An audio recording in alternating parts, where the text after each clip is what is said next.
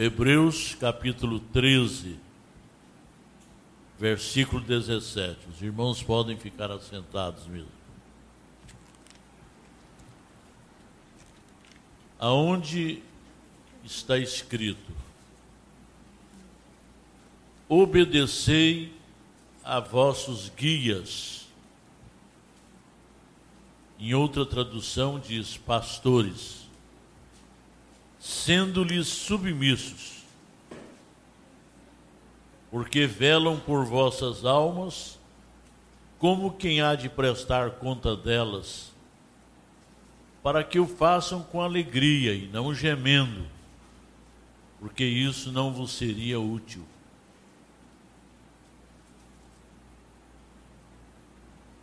Aqui se faz, aqui se paga eu diria que aos, aos meninos, obreiros, que acontece muito. Eu estou cheio de casos de irmãos que primeiro eles vão e fazem. Aí depois eles vêm pedir direção. Mas já fizeram já concretizaram o fato, por que, que agora querem trazer para o pastor? Estou cheio de coisas relacionadas a isto. Primeiro, fazem para depois pedirem orientação. A Bíblia está dizendo aqui: obedecei a vossos guias, sendo-lhes submissos, porque eles velam sobre vossas almas. Ou como a quem há de prestar contas delas. Então, é uma tarefa difícil ser pastor, ser guia. O profeta tem a mensagem o guia. E é importante nós conhecermos esta mensagem, o guia.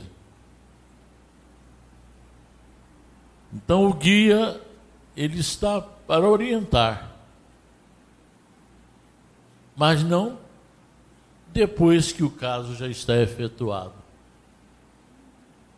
Vai, erra, e às vezes até juridicamente, como se o pastor fosse um advogado. Mas já fez. Como um irmão já não está mais conosco, ele nos procurou, sentou ali, chegou e disse: Pastor, eu matei um homem. Eu olhei para ele assim e falei, é mesmo, irmão? O senhor matou um homem. Uhum. Como foi isso? Ah, nós brigamos, aí depois eu fiei a espingarda nele, dei-lhe um tiro e o joguei no valão. O que que eu devo fazer?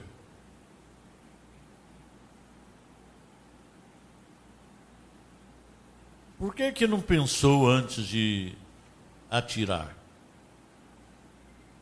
É certo que para isso existe advogado. Agora, o que, que a gente pode fazer? Aí ele disse: Eu devo ir à polícia? Ainda bem que a gente conhece as Escrituras onde está escrito que bem-aventurado é o homem cujos pecados são cobertos. Então, foi o que eu pude dizer a ele, que eu não me apresentaria, sendo que ele havia mal chegado à igreja já com aquele problema e se batizado. Então ele queria uma vida nova. Ele estava arrependido.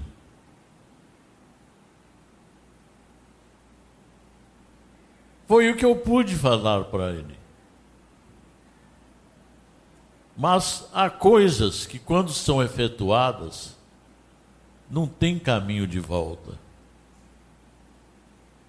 Não há como se arrepender. Está aqui nas Escrituras acerca de Esaú. Eu acabei de ler isto agora mesmo.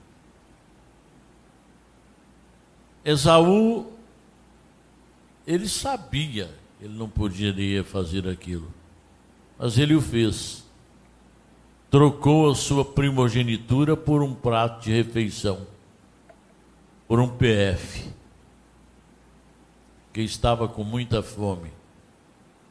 Aí Jacó veio e ele então fez uma troca de um prato de refeição pela primogenitura. Trocou também a bênção, até que ele se sentiu abatido, arrependido. Mas diz a Bíblia que o seu arrependimento era tardio não tinha como acertar mais. O profeta fala que a pessoa rejeitará a misericórdia pela última vez. E quando ele o fizer, não terá mais caminho de volta. Ele buscará mesmo com lágrimas. Nós temos por base a mensagem almas encarceradas hoje. A pessoa pode depois vir ao altar, pode jejuar, pode gritar, mas ele ultrapassou a linha da misericórdia. Então é bom que nós analisemos isto, irmãos, com seriedade. É bom que nós coloquemos nossas vidas perante o altar do Senhor e tratemos as coisas com mais diligência, com mais respeito a Deus, para que não possamos ultrapassar a linha da misericórdia. Isso é demais. Isso é tremendo. Paulo diz assim: se é que já não estáis reprovados. Então existe reprovação. Existe também no livro da vida uma seção de nomes que foram escritos, mas depois foram apagados. Judas, ele arrependeu. Ele arrependeu tanto que ele suicidou. Ele se pendurou numa árvore. Mas não tinha como voltar atrás. Ele tinha traído o filho de Deus. Ele o tinha vendido por 30 moedas de prata. Então houve ali por parte dele um arrependimento, mas tardio. Então é bom que nós respeitemos os limites da nossa vida espiritual, irmãos. Devemos temer isto e pedir a Deus que tenha misericórdia de nós quando estivermos fazendo alguma coisa estiver errado e o façamos de uma maneira repetida. Então não é bom que nós façamos isso. É bom que nós deixemos, abandonemos e não sigamos outros. Eu estava reparando o trânsito. O trânsito é o seguinte: você para num sinal, o sinal está fechado.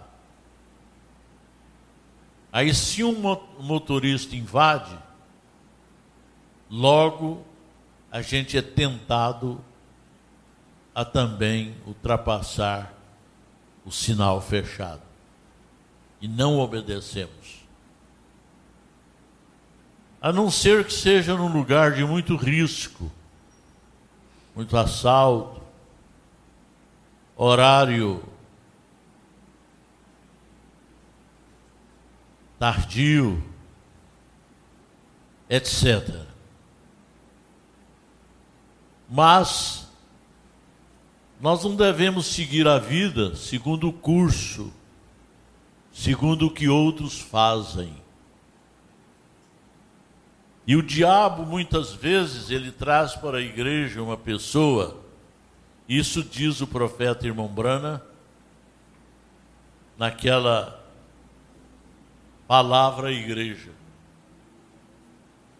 Ele diz que Satanás, ele vai olhar alguém aqui dentro e vai jogar uma seta nele envenenada, de ciúme, de inveja, de fofoca, de maledicência, e o atingirá para que aquilo se espalhe na igreja.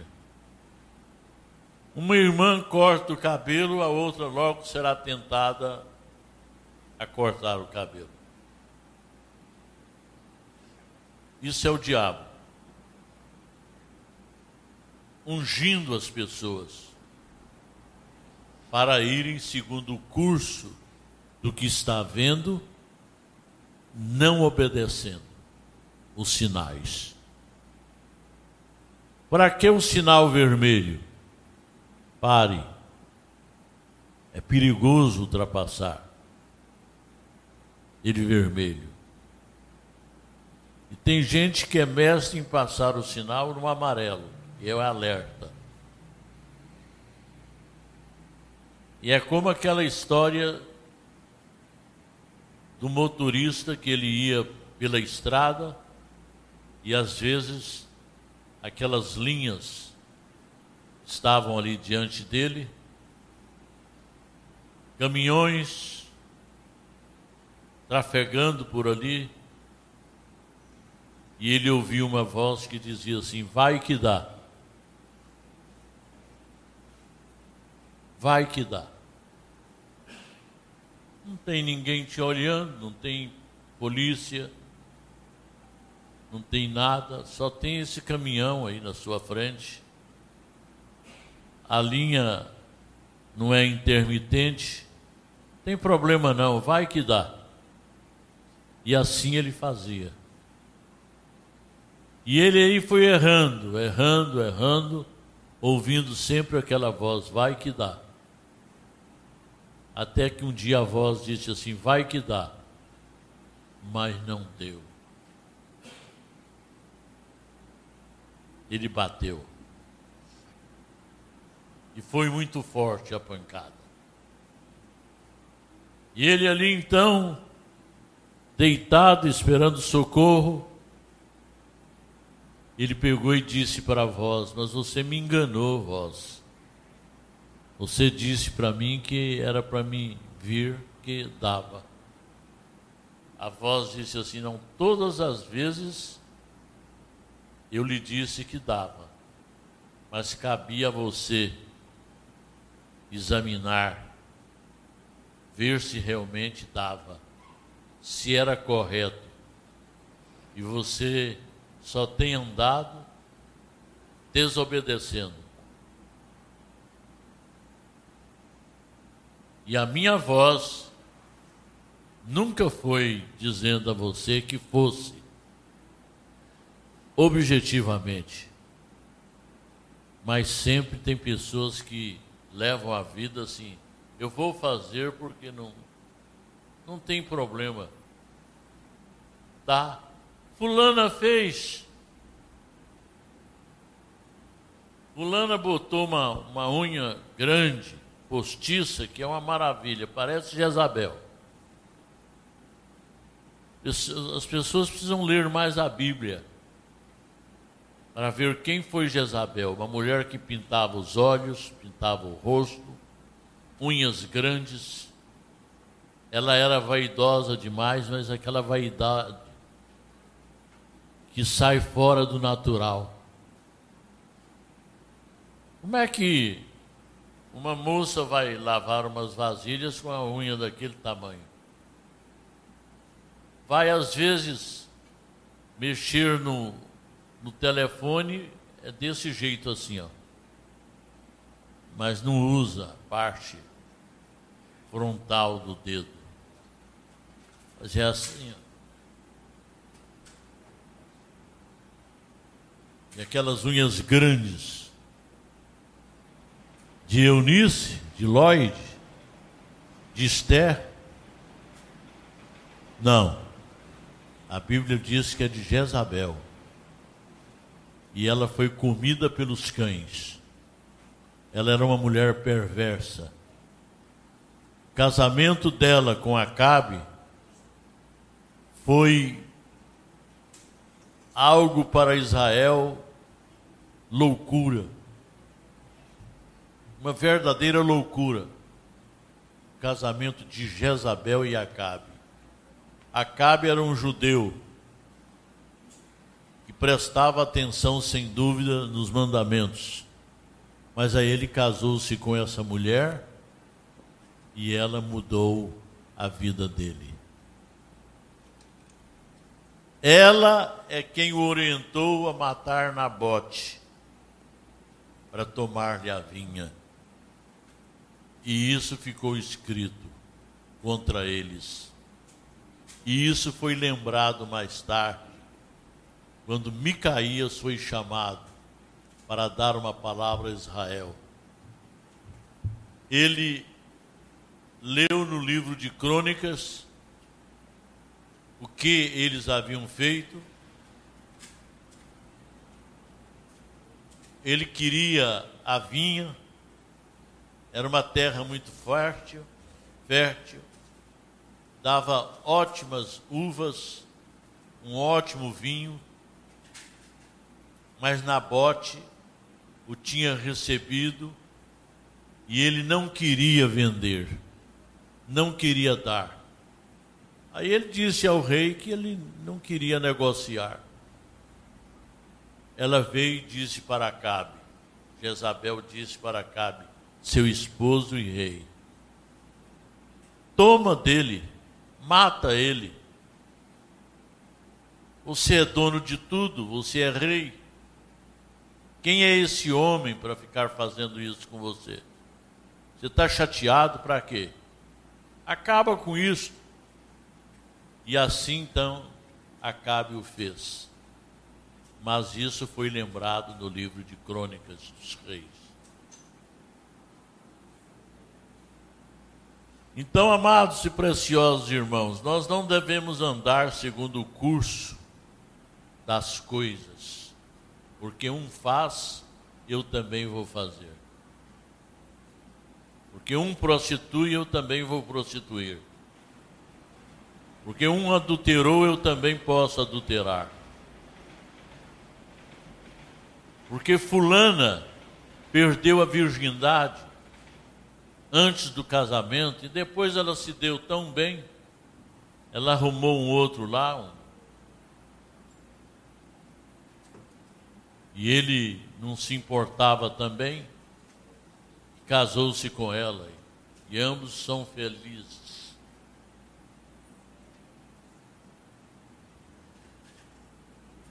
Porque um fez, eu também vou fazer. É aquele motorista que dirige não segundo os sinais, mas segundo o curso, segundo o que outros fazem. Então esse espírito ele vem sobre a igreja.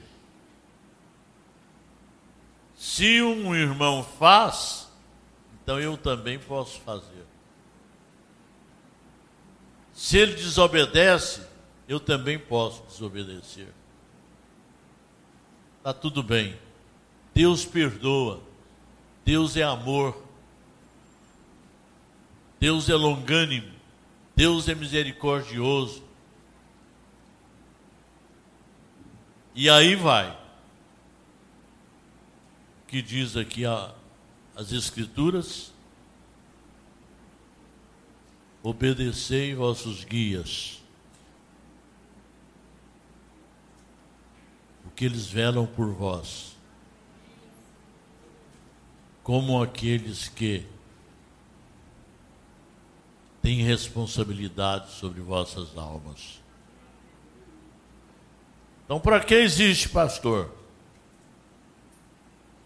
É para a pessoa fazer a coisa, para depois vir nele e trazer o problema já feito, já realizado, já efetivado. Isso está errado, irmãos.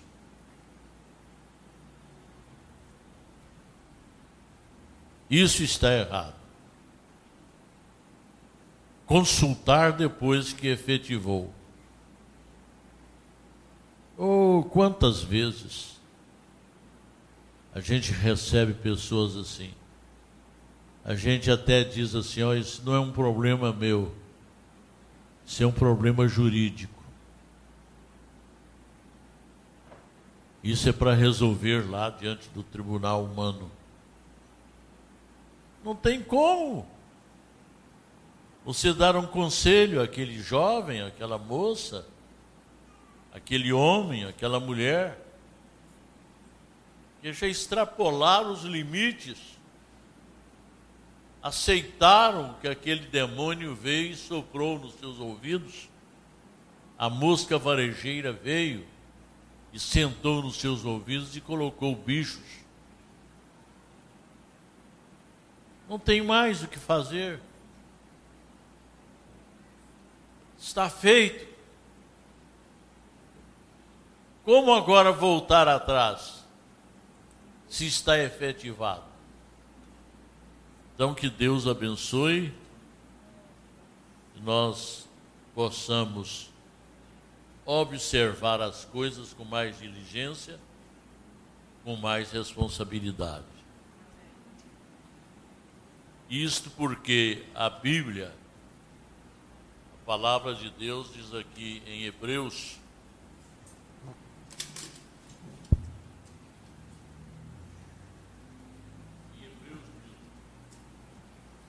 em Hebreus mesmo.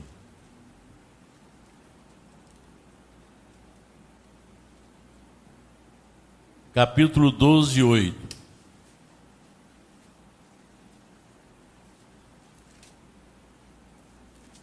Vamos ler o 7 também.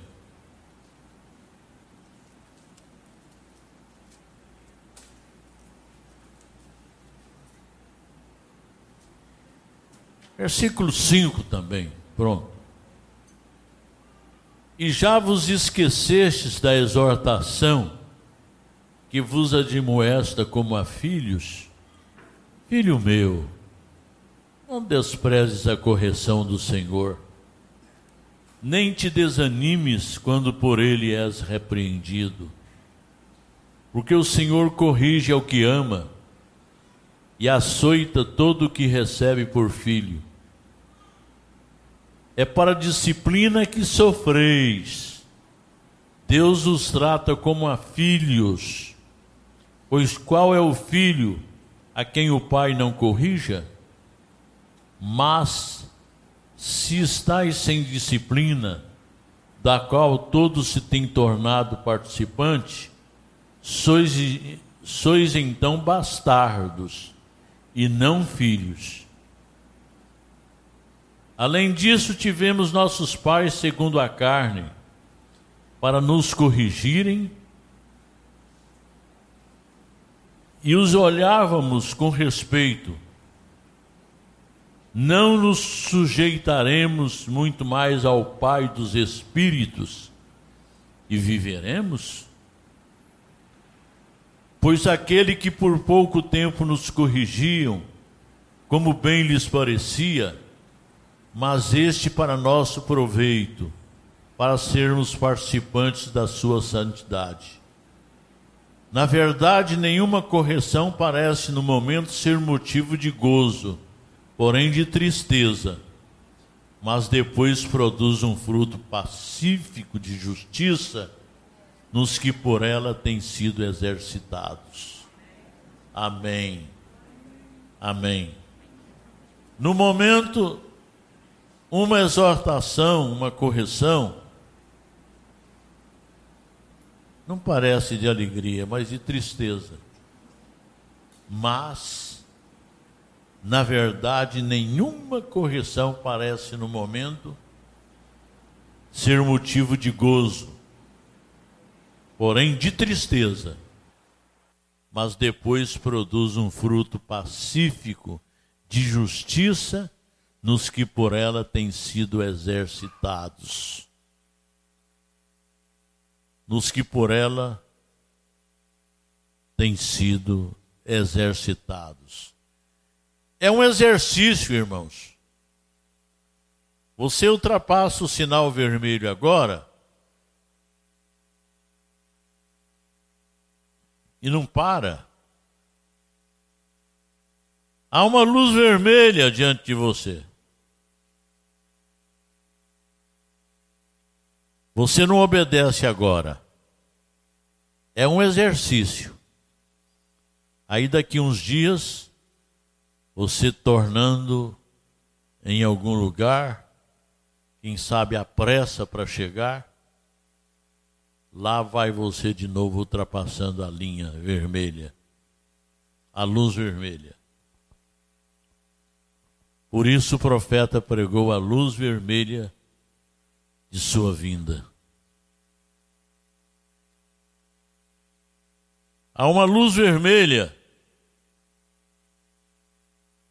E ela é feita para obedecermos, não para desobedecermos. E é um exercício. A obediência é um exercício. Porque a carne, ela guerreia contra o nosso espírito. E ela não é fraca, não. Por isso que tem que haver um exercício contra ela. Faça exercício para criar um, um porte, um físico. Toma até determinadas ou determinados suplementos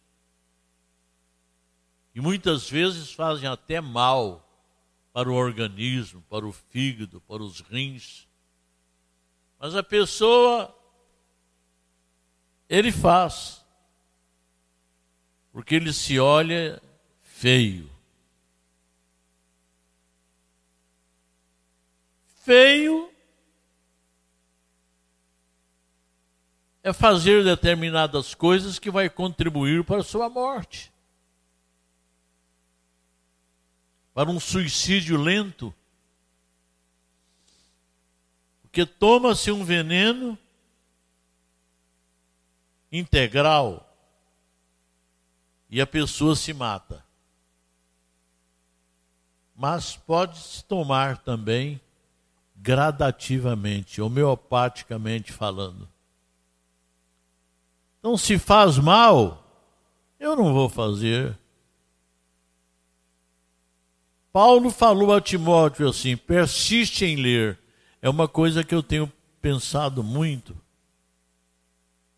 porque nos dá preguiça para ler, para buscar o culto doméstico.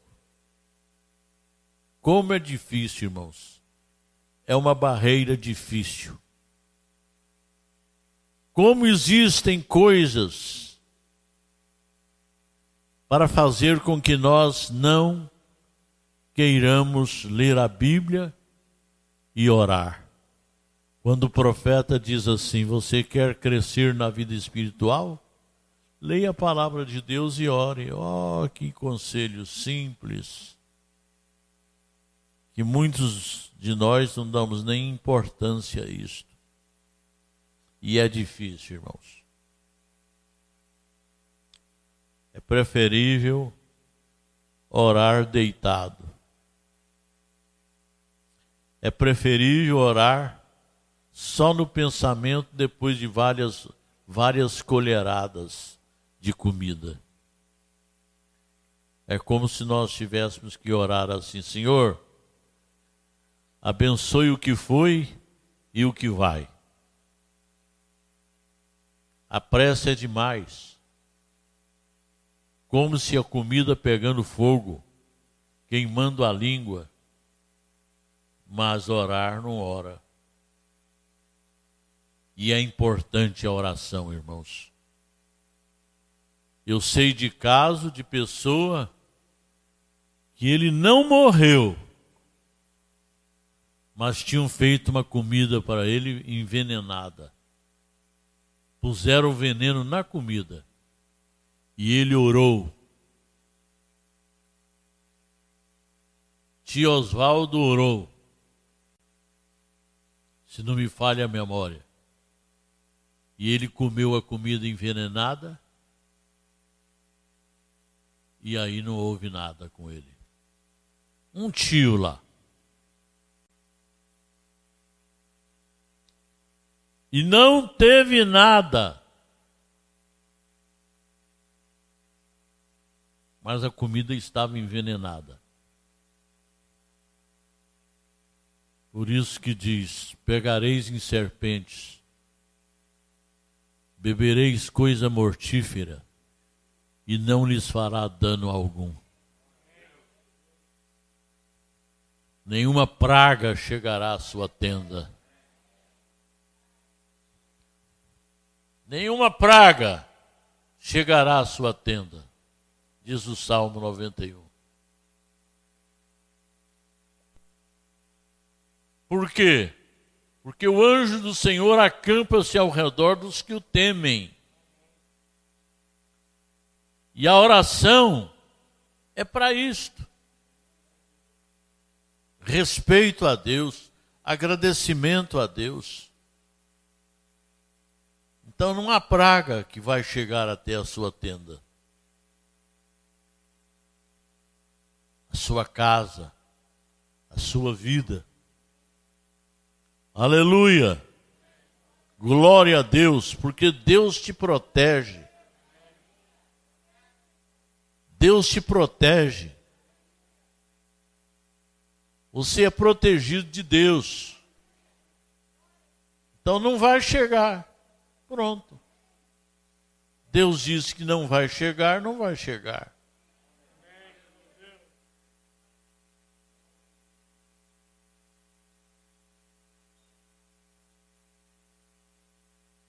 A não ser que não haja esse exercício aí, ó da oração, persistir. Timóteo, persiste em ler, disse Paulo a Timóteo. Tem que persistir, irmãos. Você não lê hoje, amanhã você também não vai ler. Você não vai ler depois de amanhã. E aí, às vezes, eu fico observando assim: a pessoa pega o prato, a primeira coisa que ele lembra é de dar uma colherada. E não ora e tem aquilo. Se você disser para ele assim, você não orou, diz, não, não, eu orei aqui, ó, na mente. Eu pensei em Deus.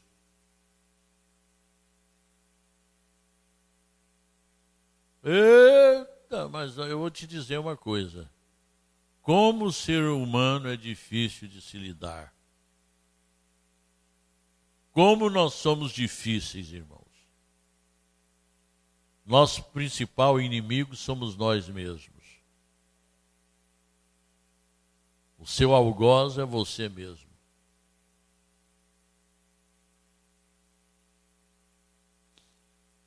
Vocês querem saber qual é o meu maior inimigo? Se chama eu mesmo. é o Weber de Andrade Cordeiro. É a pior denominação que existe. É a pior religião que existe. É o culto a si mesmo. É a obediência aos seus instintos. Os instintos é que fazem nós fazermos determinadas coisas. E achamos que está correto. Ah, mas Fulano fez e se deu bem, eu estou olhando ele. Mesmo dentro da igreja. Eu sei que é desobediência. Como uma moça um dia falou, aqui nós somos ensinados. Nós erremos, erramos é, é, é porque nós queremos. Nós erramos porque nós queremos. E nós sabemos até mesmo como sair dos problemas. Olha aí, já se tornou mestre.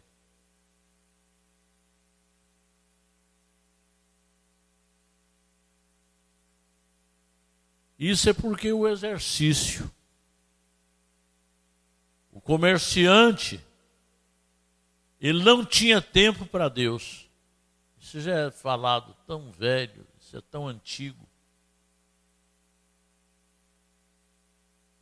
Ele não tinha tempo para orar, a vida dele estava toda enrolada. Tem gente que é assim, a vida é toda enrolada. não tem como ele sair. Toda maneira que ele mexe, tem carniça.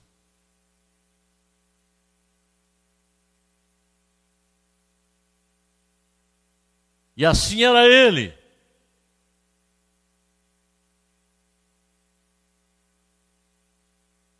Nada dava certo, tudo enrolado. Até que um dia ele foi chamado a atenção para os adoradores do sol. Que eles oravam olhando para o sol e eles insistiam tanto que ficavam cegos.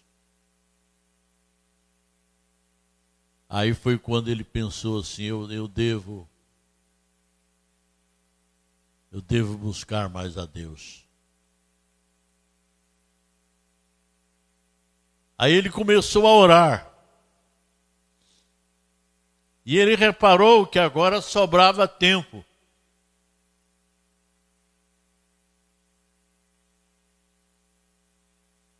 Sobrava tempo.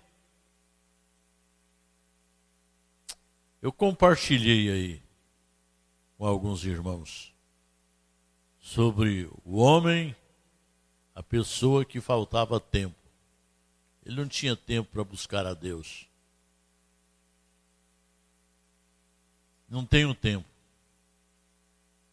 Toda maneira, não tenho tempo. E aí o tempo foi passando. Aí ele morreu. Aí ele chegou diante de Deus. Aí Deus pegou, tomou o livro, o livro da vida, e foi olhar no livro e olhou para ele e disse assim: Olha, eu não encontro o seu nome aqui. Falou, mas por que, Senhor? Aí começa, né?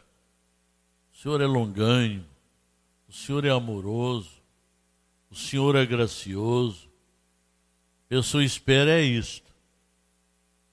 Aí Deus disse assim: Eu até eu, em algum tempo eu pensei em botar o seu nome aí, mas por algum motivo eu tive que fazer outra coisa e eu não tive tempo.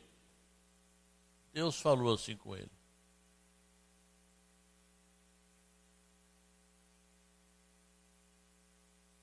Diz que ele ficou triste demais, também pudera.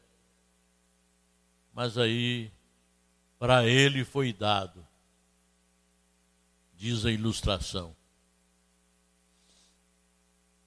para que ele sobrevivesse. E que ele tomasse mais cautela com isto. Então a vida dele mudou. Ele passou a ter tempo para Deus. Deixou de fazer muitas coisas, as quais tomavam o seu tempo. E ele não tinha tempo para Deus. Ainda bem. Ele aprendeu a lição e passou a dizer aos outros sobre o seu testemunho e que as pessoas tomassem essa lição de dar tempo a Deus. Não dá tempo para ele operar. Tudo é feito segundo o curso do trânsito. Se um faz, eu também faço. E aí vem a desobediência. E a desobediência traz resultados, traz consequências sérias. Consequências que nós nunca pensávamos que iríamos ter.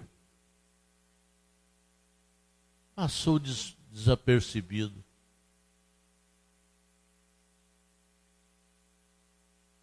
passou desapercebido.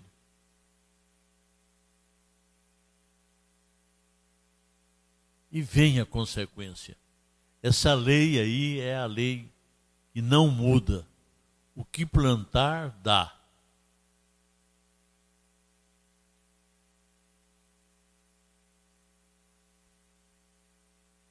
Se plantar, dá.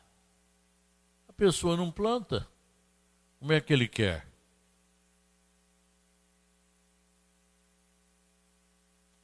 Tem gente que tem aquele quintal grande, não tem uma hortinha ali. Se ele precisa de cebolinha, tem que ir lá na, no hortifruti comprar cebolinha, comprar salsa, comprar coentro, comprar até mesmo uma alface, uma couve. E um baita terreno lá. Por isso que o japonês, no mundo inteiro, eles são famosos. Porque eles não têm espaço. Mais de 100 milhões de japoneses. Tempos atrás estavam em 120 milhões. Hoje deve estar lá com 140, não sei. E o país deles é tamanho de um estado aqui, como Santa Catarina. E ali fica essa multidão de pessoas. A cama, ela é montada à noite e desmontada de manhã. A mesa para a refeição, mesma coisa. Tudo é assim. Eles moram em lugarzinhos. Não tem espaço.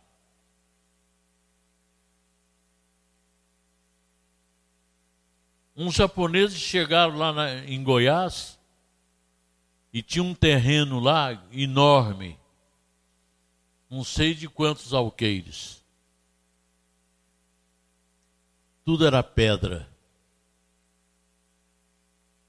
Aí eles chegaram e falaram: Nós compramos. Acostumados a viver em pouco terreno, nós compramos esse terreno. Ah, mas o que, vocês vão fazer aqui? E não se faz nada, é só pedra, rocha. Nós compramos. Eles queriam o espaço. Compraram aquilo por um precinho irrisório. Aí já começaram a puxar caminhões de terra e cobrir as rochas com terra. Quem, quem quisesse jogar um, um entulho que fosse lá, uma terra, jogasse lá. E ali eles foram cobrindo aquele terreno e fizeram uma lavoura espetacular. Ninguém dava nada. Ó oh, irmãos, nós precisamos valorizar o que nós temos. Nossa vida espiritual, valorizarmos, valorizarmos o que nós temos, o cantinho nosso lá. Muitas vezes, um pedacinho de terra a minha sogra fazia isso, ela plantava cebola, salsa, essas coisinhas cheiro verde. Que alguém que não dava valor até quando ela ficou doente jogou fora. Foi jogando fora. Foi limpando o terreno. Queria, vamos limpar o terreno. Tá cheio de, de ervas boas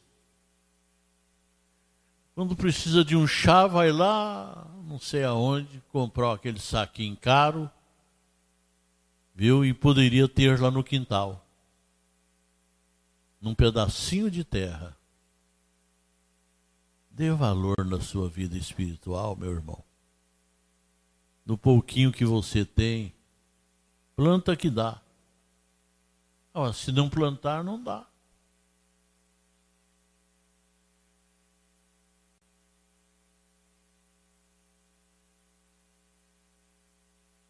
Faça como Davi. Não, eu não vou na força do Senhor, não, rei. Essa armadura não dá em mim. Eu vou com o que eu tenho. Um estilingue lá, um, uma funda e cinco pedrinhas contra um gigante. Essa história é contada aí. E quando alguém pequeno aí vence alguma coisa, aí diz assim: Davi contra o gigante. E o Davi ganhou. Venceu. Com o pouquinho que tem, valorizar.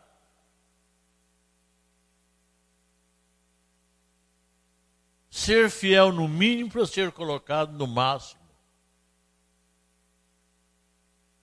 Se não é fiel no mínimo, não será colocado no máximo. Como? É um exercício. Começa tudo do nada para chegar a ser alguma coisa. Vai ver a vida do Habibs ali. Eu não estou fazendo propaganda de ninguém, não. Mas hoje ele é um grande comerciante,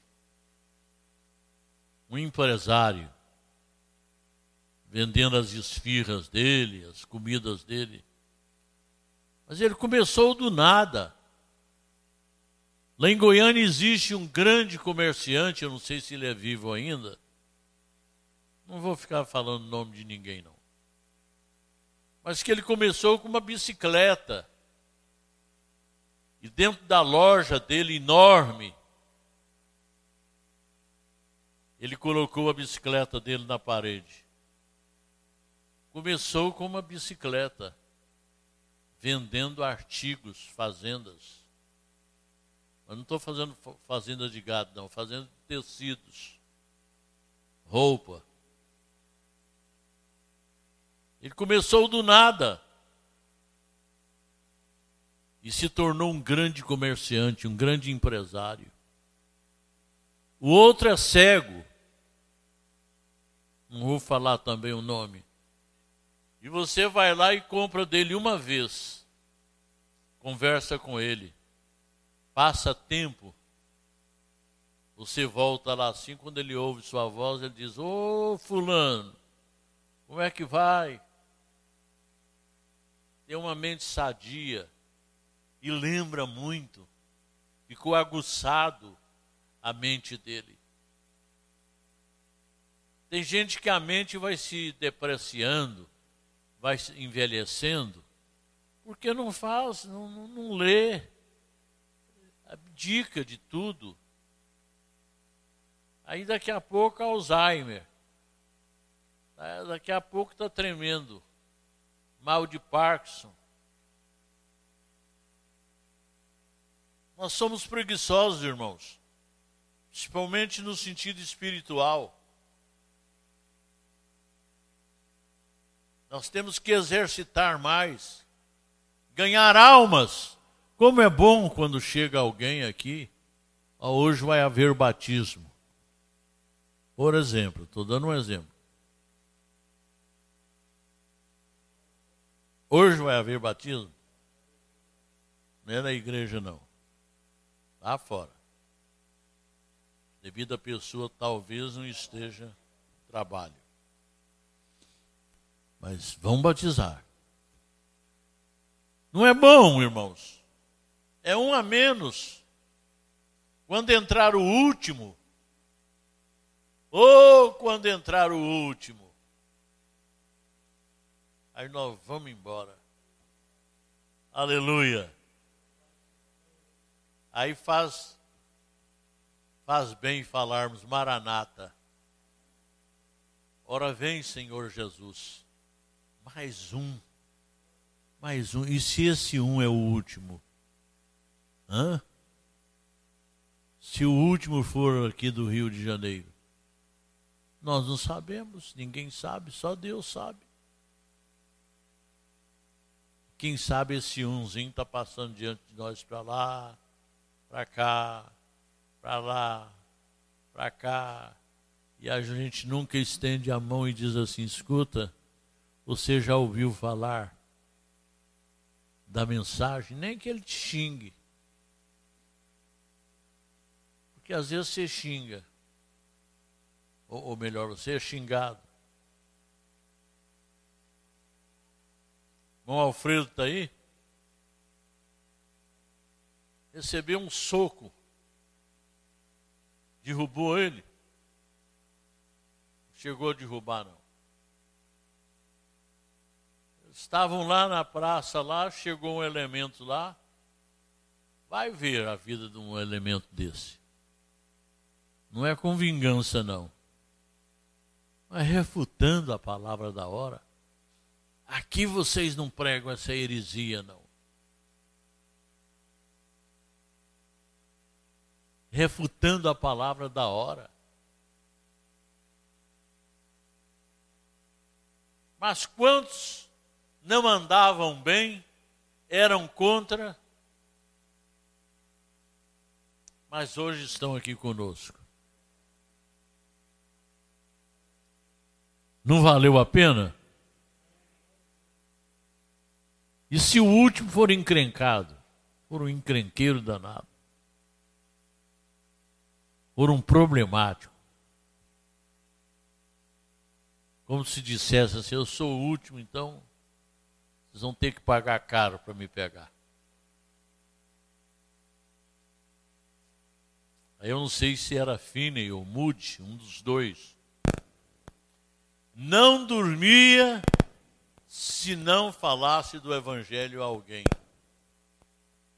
Foi Finney. Não dormia sem que não falasse do Evangelho a alguém. E ele chegou a ir debaixo de, de, de, de chuva. E ele enfiou debaixo de um guarda-chuva de um elemento. E o elemento dava cotovelada nele para ele sair de baixo. Dava cotovelada, murro nele para ele sair de baixo do guarda-chuva dele. E ele falando de Jesus para o sujeito. Importunando o sujeito. Porque ele não conseguia dormir se ele não falasse do evangelho a alguém.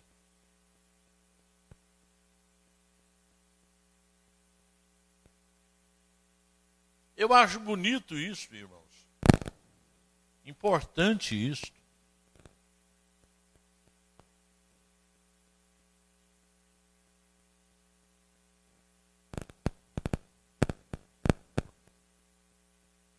Nem que o seu vizinho não saiba sobre o que você crê. Mas vida. Vida. Eles olharem você e saberem que você é um cristão, que você é diferente. Você é sal. E algum dia ele vai querer saber o que que você crê. Ou quem sabe ele vai viver a vida inteira olhando para você, ele só saberá somente no dia do juízo. Porque ele até te ajudou em alguma ocasião. Te deu copo de água. Te viu nu e te vestiu. Te viu com fome e te deu um prato de um de uma comida gostosa. Já está na hora, né?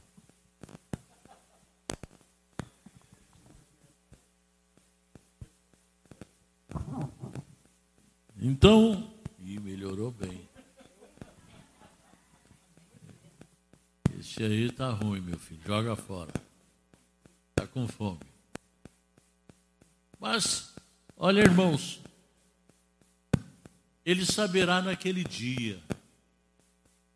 Por isso que o céu vai ter muitas surpresas. Pessoas que às vezes você nem pensa nem sabe. Mas de repente, ele vai saber. Aquele dia, quando você se assentar como juiz, e quem sabe você, com seu dedo indicativo, olhar para ele e falar assim: Pai, Dá uma oportunidade para ele. O senhor lembra, senhor, que ele me fez isto, isto, isto. Quem sabe muitos da sua família vão entrar por causa disto, irmãos. Muitos vizinhos, muitas pessoas, colegas de trabalho, vão entrar por causa disto.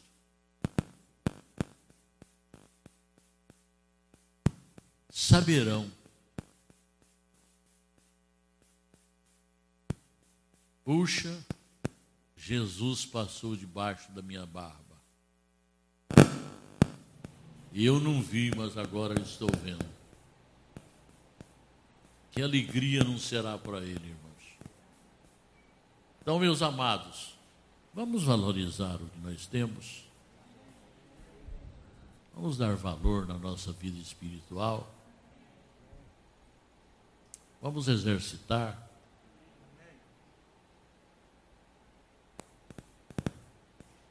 Vamos buscar o exercício da palavra, da oração, da pregação, da vida vivida. Vamos inclinar nossas cabeças nesse instante. Se você está necessitando de algo, quer vir ao altar, pode vir ao altar.